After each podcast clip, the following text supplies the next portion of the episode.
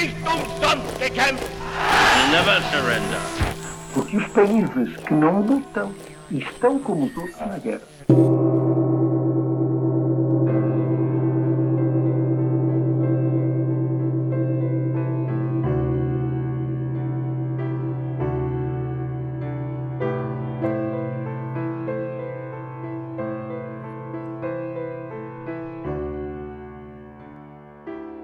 Existir acontecimentos que atravessam décadas, fronteiras e gerações até encontrarem quem esteja disposto a escrevê-los e levá-los ao conhecimento de todos. Serão apenas coincidências a transformar acontecimentos em histórias ou há qualquer coisa para além de simples casualidade? Talvez possamos chamar-lhe um destino que faz pontes entre momentos e entre pessoas sem se preocupar com o tempo ou com o espaço. Fios Vermelhos, Portugal, a Última Esperança, o mais recente livro de Margarida Magalhães Ramalho, movimenta-se neste universo de cruzamentos enquanto faz luz sobre histórias e memórias dos que passaram pelo país como refugiados durante a Segunda Guerra Mundial.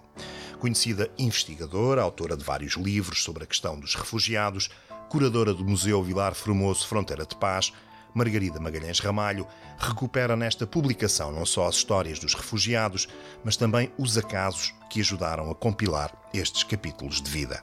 O meu nome é Carlos Guerreiro e este é o último episódio de 2021 do podcast Portugal 1939-1945. Os Fios Vermelhos, de Margarida Magalhães Ramalho. Pessoalmente, acho que um livro como este precisa de muito mais do que coincidências para crescer. Mas lendo as suas páginas, não é difícil perceber a razão porque a autora lhe deu o nome de Fios Vermelhos. É um título que, pelos vistos, atrai as pessoas e que lhes chama a atenção. Tem a ver com um conceito hum, muito curioso, que é muito comum não só à tradição da Cabala, mas também a outras tradições culturais, nomeadamente à japonesa e à hindu. E, é um, e, foi um conceito que me foi passado através de um homem que é o Claude Marx, que é o, o presidente, ou foi na altura vice-presidente da Memochoa Luxemburgo, que me tinha convidado para fazer uma exposição uh, sobre esta temática dos refugiados em Portugal, refugiados luxemburgueses e também uh, a questão dos portugueses que depois, mais tarde, procuram Luxemburgo para, para, como terra, enfim, de, de trabalho e de abrigo, se quiser. E há um dia em que estamos a sair do almoço, já estava, eu já estava nessa altura com a Luísa Marques, que era arquiteta que ia trabalhar comigo na exposição e que já tinha feito o, o, Museu de Vilar Formoso, e vinhamos a sair e o Claude começa a, a falar do fio vermelho, não sei muito bem porquê, e ficámos as duas super logo entusiasmadas, o que é isso do fio vermelho? E o fio vermelho é uma coisa que, estando nestas tradições, tem a ver com as ligações invisíveis, uh, mas que para quem quer acreditar nelas, e eu acho isto extraordinário, e acredito profundamente que há uma ligação de facto entre as pessoas, faço lá saber como ou porquê, que é os tais fios vermelhos, uns fios de vida que vêm atravessando os tempos e que nos vão unindo, uh, ou que vão unindo a humanidade, se quiser, e as coisas que acontecem, de forma a que tudo se desenrole, não numa questão determinista, mas de como a nossa atitude, a nossa forma de estar na vida pode alterar e tem reflexo de certeza na vida dos outros. E é este entrelaçar de fios que, no fundo, vai tecendo a história e que vai tecendo a nossa vida, se quiser. E desde há muitos anos que eu comecei a perceber, uh, sobretudo, e, e é muito engraçado, noutras áreas também, mas sobretudo na área da investigação relativa ou relacionada com refugiados, de coincidências absolutamente incríveis, coisas que se eu visse num filme era capaz de dizer, é, ganda treta, isto é tudo filme. Não, coisas que não, ent, que não me entravam na cabeça e que, que de repente se encaixavam para chegar em histórias extraordinárias, para eu pôr ligação entre pessoas que precisavam de estar ligadas entre elas.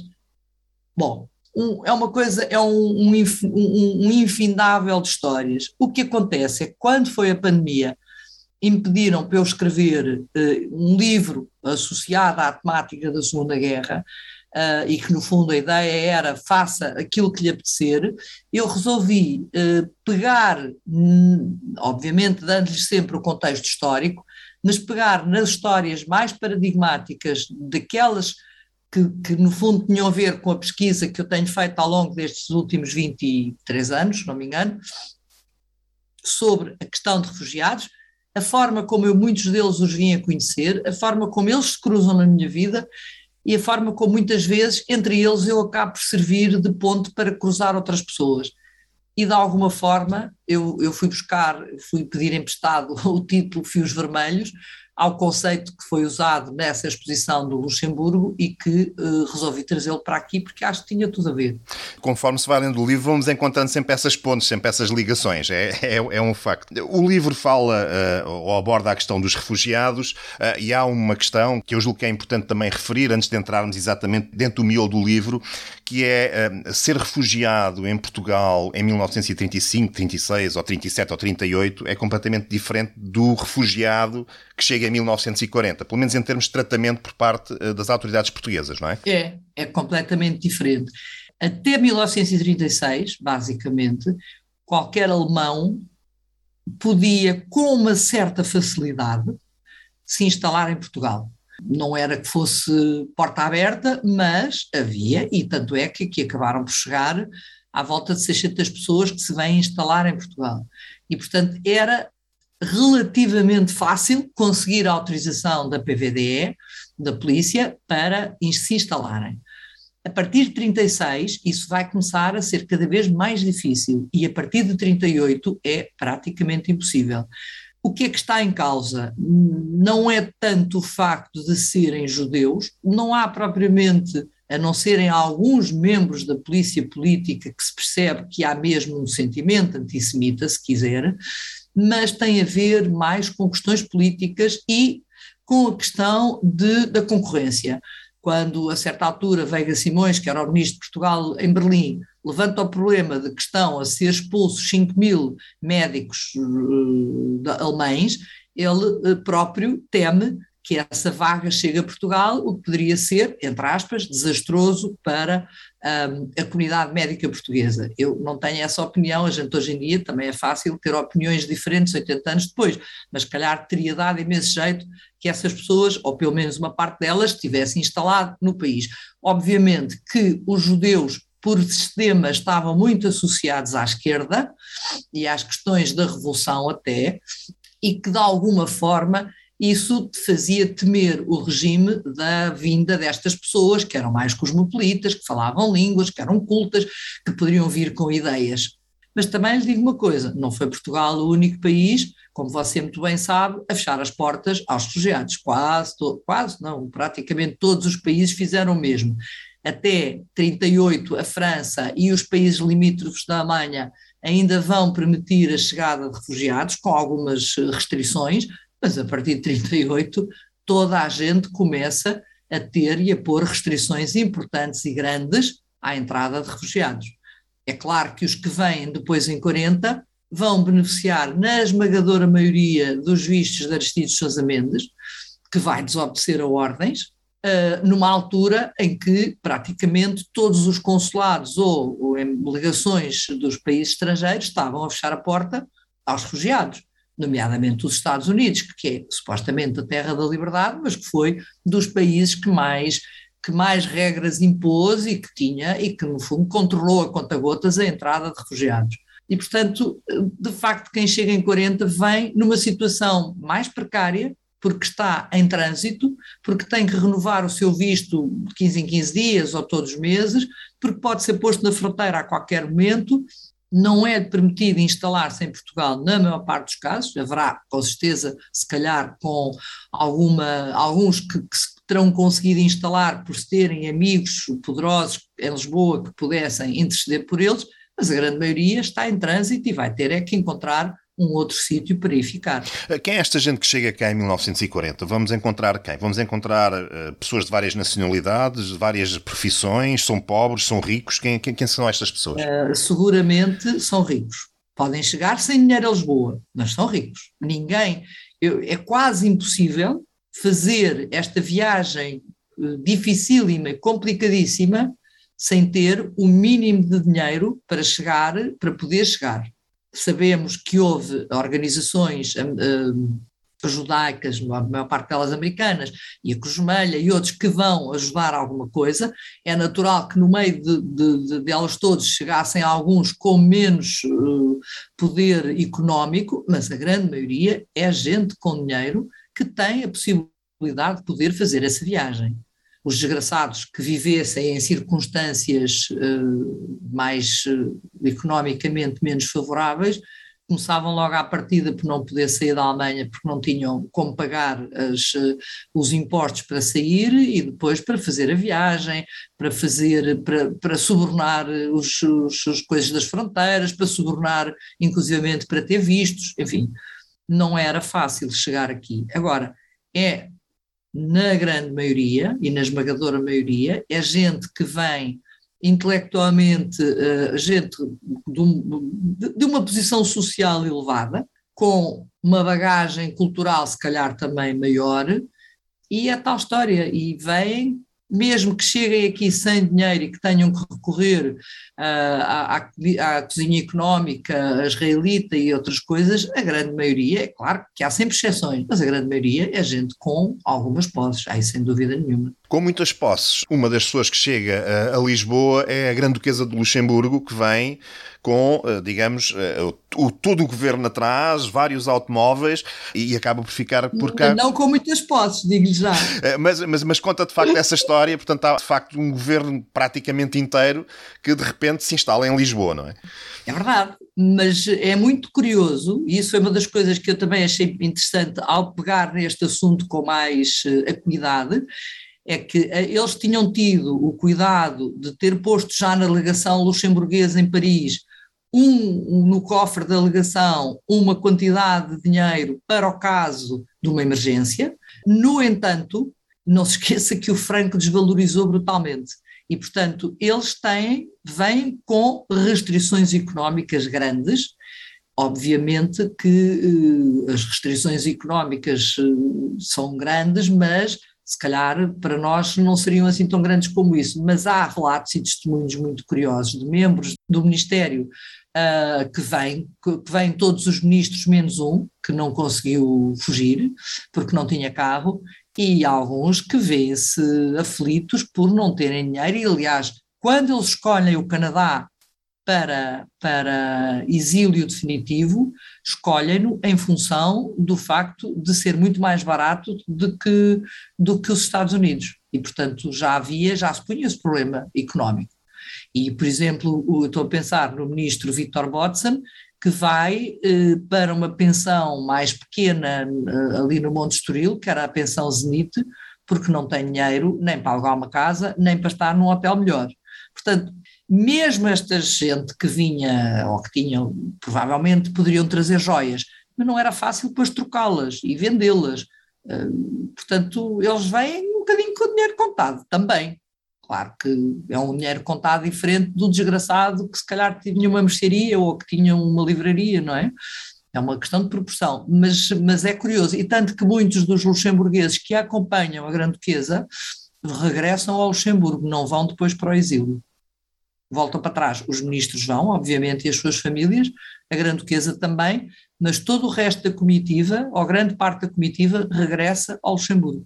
Vamos agora entrar um, um pouco aí nas pontes e, e, nos fios vermelhos que foi desenvolvendo ao longo da vida, uh, sair de Lisboa e voltar a Vilar Formoso, que é de facto a fronteira onde, digamos, uh, tudo vai acontecer em, em, junho de 1940, e onde a Margarida encontrou, e fez uma ligação com um desses fios vermelhos, uh, uma informação inédita, muito interessante, que é um diário de alguém que viveu tudo isto. É verdade. Quem é esta pessoa e que diário é este e que histórias é que conta? Olha, eh, foi, foi uma das coisas mais eh, curiosas deste percurso, porque quando nós já estávamos a fazer eh, o museu, já estávamos a trabalhar, portanto a encomenda da Câmara de Almeida para a construção deste museu é de, do final de 2012, e no, ano, em, no princípio de 2015, ou a meio de 2015, o, o então Presidente da Câmara, que era quem tinha tido a ideia, dizia-me qualquer coisa como: veja lá se descobre qualquer coisa para se fazer, porque temos aqui um dinheiro que tem que ser gasto até ao fim do ano, que eu depois para o ano já não o tenho.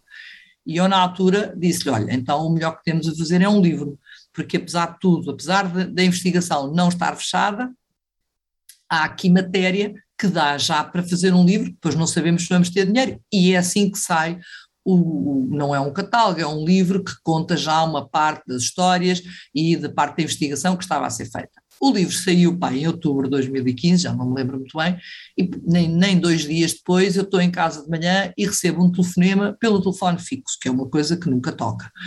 E aparece-me um senhor a falar da Suíça. E ele diz-me: Olha, eu estou-lhe a ligar da Suíça, eu vivo em Geneve, um, e queria saber se a senhora é fulana tal, fez um livro assim assim, eu achei aquilo uma coisa muito bizarra, e eles ainda tudo que sim, como é óbvio. Depois perguntei-lhe, mas tem o meu telefone como? Ah, fui ver a lista dos telefones, olha, maravilha. E então, ele começa-me a explicar que o pai estava à frente do posto turismo de, de Vilar Formoso.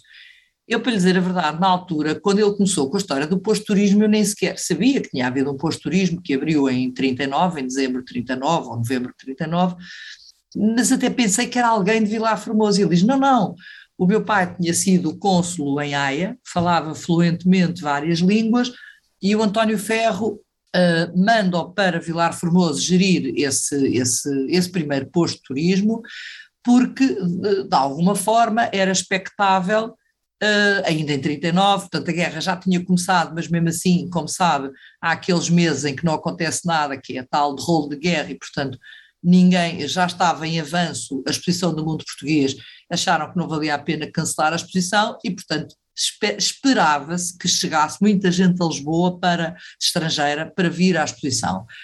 E de facto o homem é destacado para lá e vai escrevendo uma espécie de um diário daquilo que vai vivendo ao longo daqueles meses em que não acontecia nada, mas que vinha passando gente interessante e que, que ele ia relatando quem é que ele tinha conhecido, o, o Kerensky, estou-me a lembrar agora, depois era outros que eram intelectuais, outros que eram uh, pintores, que passavam por aqui em trânsito, mas em trânsito normal, porque a guerra ainda não tinha chegado propriamente uh, ao terreno, estava lá no Atlântico Norte.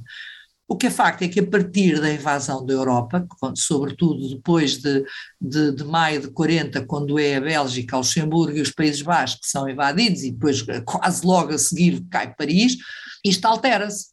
E portanto ele começa, a, ele aproveita e faz, porque é um homem culto, começa a fazer toda uma série de, de, de relatos daquilo que assiste. Este homem chamava-se António Artevich Nunes era irmão do pintor Emérico Nunes e fez eh, este, este magnífico, não são muitas folhas, são pai, mas 50 ou 60, e faz este magnífico relato que tem informações extraordinárias.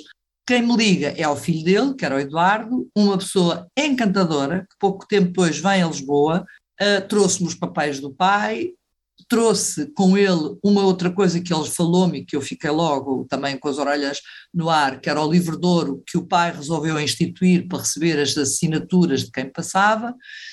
Eu gostei imenso de o conhecer, a ele e à mulher, a Isabel. Acabámos por estabelecer um, uma amizade grande ao longo dos anos e se quer que lhe diga o meu grande desgosto, mas mesmo muito desgosto, porque eu tinha-lhe prometido que ia publicar as memórias do pai, e, infelizmente a Câmara da Almeida não soube estar à altura daquilo que nós tantas vezes pedimos, que era vamos publicar as memórias, e ele morreu entretanto este ano, e portanto as memórias vão ser publicadas, mas vão ser publicadas porque a viúva, a Isabel Artes Nunes, disse não, eu vou publicá-las, porque de facto as burocracias, estas, era aquilo que eu lhe dizia há bocado, esta forma de atrasar, atrasar, atrasar os processos são desesperantes. E não foi à falta de aviso, porque eu tinha fartado de avisar que o senhor estava doente e isso podia acontecer a qualquer altura.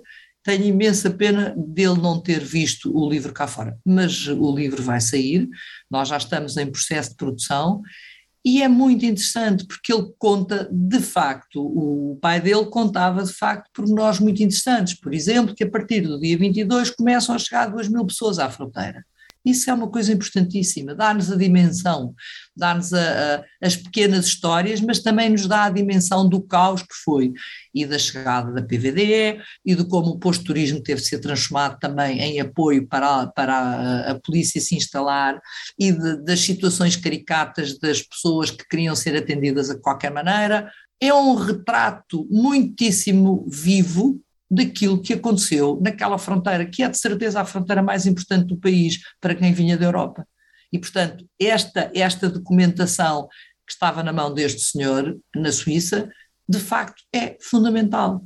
Dá-nos imensas histórias, imensas uh, pistas até para seguir. Até porque não há assim tanto material quanto isso, uh, digamos, uh, sobre o que, o que se passou ali naqueles não, dias, não é?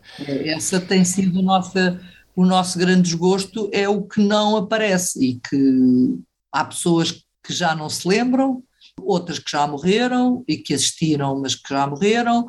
Depois não se faz a mínima ideia onde é que andam os livros das fronteiras ou das alfândegas, que também já desapareceram, ou pelo menos estão sem saber aonde, e que no fundo nos dariam informações muito importantes, até, por exemplo, para termos a noção de, em números mais certos quantos vistos terá passado Sousa Mendes. Sabemos pela PVDE que a maior parte dos vistos das pessoas que entram em Vilar Formoso nessas semanas eram com vistos de Bordeaux, isso é dito pelo diretor da, da PVDE, pelo Agostinho Lourenço, mas uh, eu posso estimar, por aquilo que o, que o, o António Artevisto Nunes nos diz, que deve ter entrado ou devem ter chegado a Vilar Formoso se calhar naqueles dias, só em Vilar Formoso, se calhar vai umas 10 mil pessoas, e se o outro diz que a esmagadora maioria vem dali, eh, se calhar nós conseguimos ter a noção de que com outras fronteiras, de facto, teremos, estamos a contar com 10 mil pessoas que vêm com vistos de casamentos, se calhar, não é?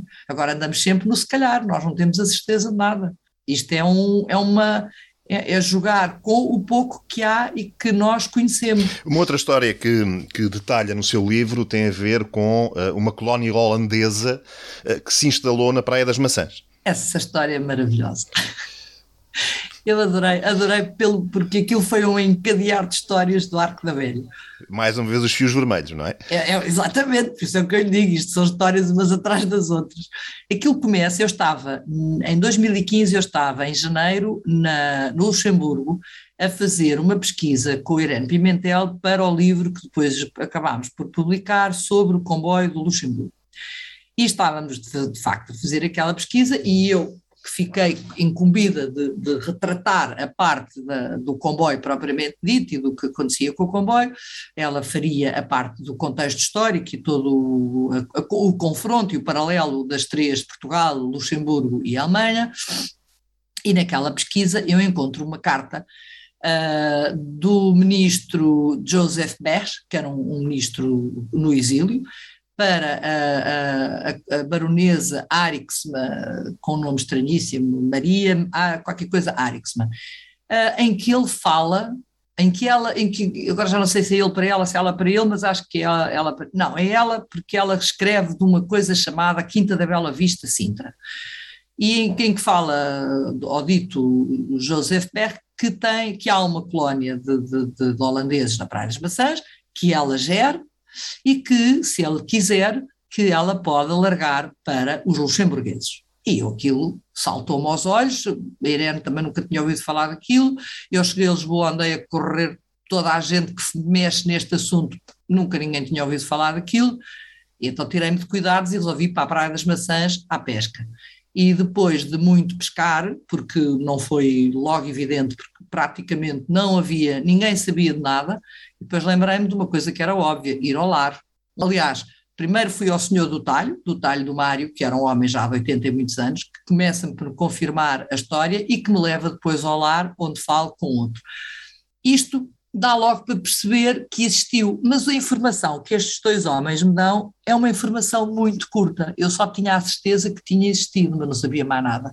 E corri tudo e mais, todos os caminhos possíveis, incluindo depois isso vai pegar com uma outra história que não tem a ver com esta, que era o Richard Kingsbury, Uh, que foi o último habitante uh, de Monserrate enquanto casa particular e que de facto me explica que a Arixmas tinha alugado a Quinta da Bela Vista a eles Pronto. E, portanto, eu consigo perceber que está tudo nos sítios.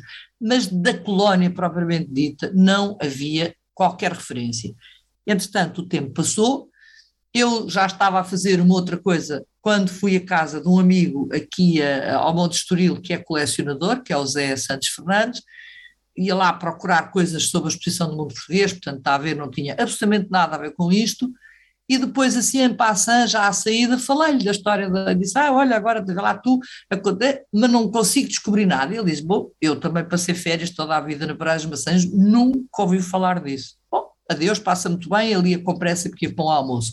Nessa tarde, telefona-me e diz, tu não vais acreditar, eu estou no almoço com amigos, ao meu lado está um, um que eu conheço, que é o Reinhard Slot Toteverlo, falei-lhe desta história e ele disse-me com ar muito levezinho, claro que sei, essa colónia foi regida pelo meu pai, eu tenho essa documentação toda em casa. Eu nessa tarde tinha a documentação toda na mão. Se isto não são fios vermelhos a cruzarem-se, eu não sei o que é que são. E há um, nessa colónia um caso uh, que é bastante engraçado que está relacionado com os fatos de banho. É verdade.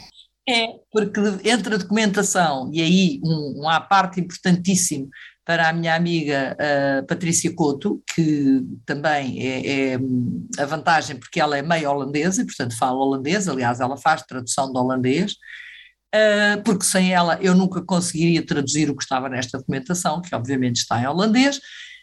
E o que é facto é que uma das cartas, uma das, dos ofícios que nós encontramos é de uma senhora que tem a ver com, com as partes logísticas da, da, da, da colónia e que, no fundo, ela, não, ela acha que é muito mais barato, uh, em vez de pagar os banhos nas pensões aos refugiados, porque tinha que se pagar o banho, comprar 12 fatos de banho de homem, 12 fatos de banho de mulher, que seriam usados indiscriminadamente por todos, e eles que fossem tomar banho ao mar, o que eu acho isto uma coisa do arco da velha.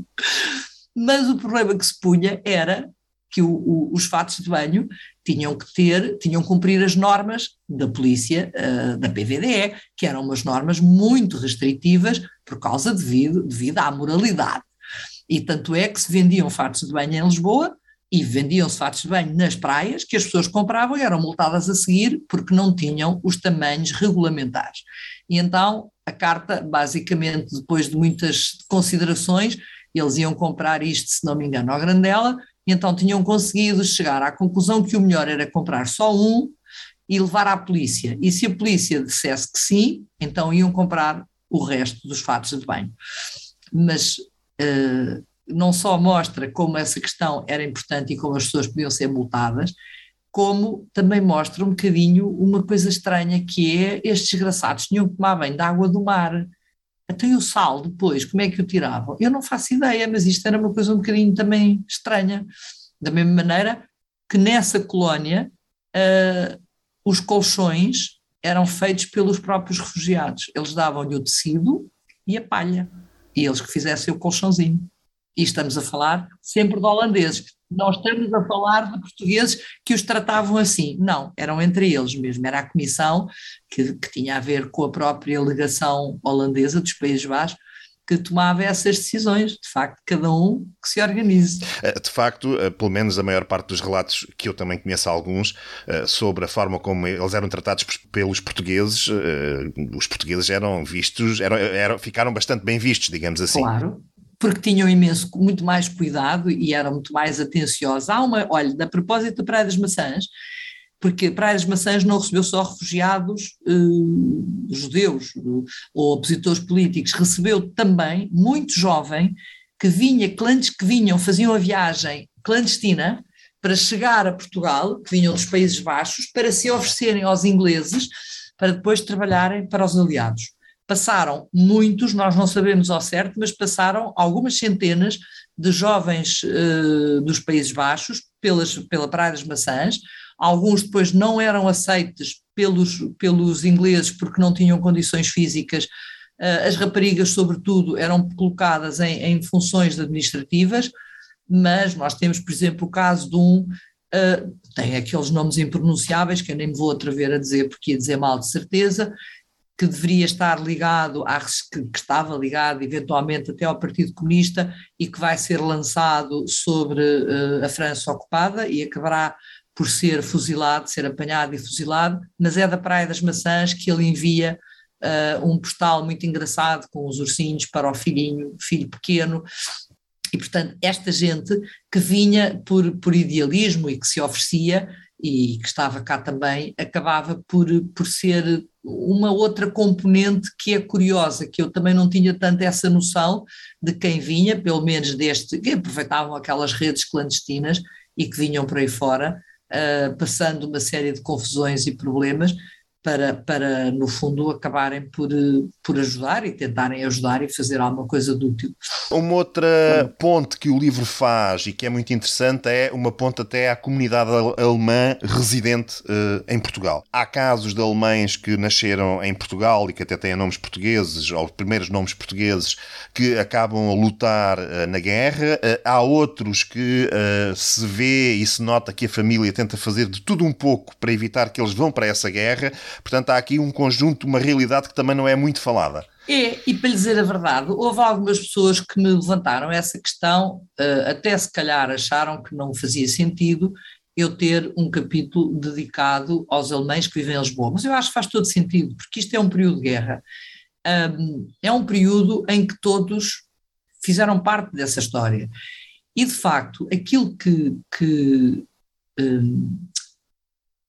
que eu acho que nos incomoda uh, na questão da Segunda Guerra é a questão do Holocausto. E daí que depois tudo o que tenha a ver com a Alemanha seja uh, visto de uma forma que nós, não, nós hoje não podemos ignorá-la de maneira nenhuma e, portanto, temos um certo quiproquo um, em relação à, à comunidade alemã em Lisboa. No entanto, aquilo que, nós, que eu percebi, pelo menos com os casos uh, contactei, havia de facto muitos alemães em Portugal que eram nazis, inscritos no Partido Nacional Socialista e que estavam completamente dentro de, dos parâmetros uh, do próprio regime nazi. Mas havia outros que nem por isso. E que, inclusivamente, se comportavam na sua vida. Obviamente que tinham que sobreviver, mesmo cá, estavam longe da guerra, óbvio, mas eh, quer dizer, não iam poder fazer também grandes avarias nem grandes invenções. No caso do João Schedel, era uma situação mais complicada, porque ele tinha nacionalidade alemã, embora tivesse nascido em Lisboa, o pai dele tinha colocado o irmão mais velho com nacionalidade portuguesa para ele não ir à guerra, nunca lhe passou para a cabeça que o filho mais novo é que acabaria por ir, mas ele é recrutado com 16 anos e é recrutado quando as forças uh, alemãs começam a perder cada vez mais gente na campanha da Rússia e, portanto, eles a certa altura lançam a mão também de jovens adolescentes. E este desgraçado, não, quer dizer, poderia ter dito que não, mas ia ser muito complicado. Aliás, eu também refiro no texto a mãe portuguesa de um outro caso em que ela, em que a senhora conhecia alguém dentro da PVDE e consegue uh, convencer uh, alguém a fazer de conta que prende o filho na fronteira para ele não ir à guerra e depois vai escondê-lo em casa de um outro alemão que também não era propriamente nazi e que ele fica escondido durante a guerra. Portanto, são situações de, difíceis e, e de formas de viver a guerra do outro lado que é menos falado, mas que não deixa de ser importante. E depois todo o testemunho do professor Bernard Herold, que é um testemunho extraordinário, que eu só pus uma parte, ele, ele fez isso agora para o Colégio Alemão, porque o pai dele era o médico da, da comunidade alemã e, portanto, tem, tinha uma série de memórias, é um homem com uma ótima memória e um bom contador de histórias, e, portanto, isto também nos dá uh, essa vivência. Ele refere, por exemplo, uma coisa que é curiosíssima, que o, o, o cônsul alemão em Lisboa, que era muito amigo do pai e que ia lá muitas vezes a casa uh, para conversar, a primeira coisa que fazia quando chegava era pôr almofadas em cima do telefone, com medo de serem ouvidos, porque eles próprios não tinham uma postura, como aliás a própria mulher do barão Euniga que era o ministro da delegação em Lisboa. Ela não tinha, ela era bastante crítica do nazismo é bom também que a gente tenha essa noção de que as coisas não são, de facto, preto e branco. É claro que o Hühne andou 10 anos ou 15 anos, ou a, a representar um, um, um, um, regime completamente uh, odioso, sem dúvida. Mas as coisas também não são exatamente. Nós não podemos uh, também olhar para elas uh, de uma forma tão.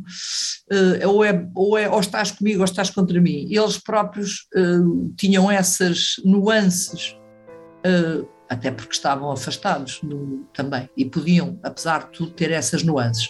Agradeço a disponibilidade de Margarida Magalhães Ramalho para conversar comigo. Há mais informações sobre o livro Fios Vermelhos no portal do podcast em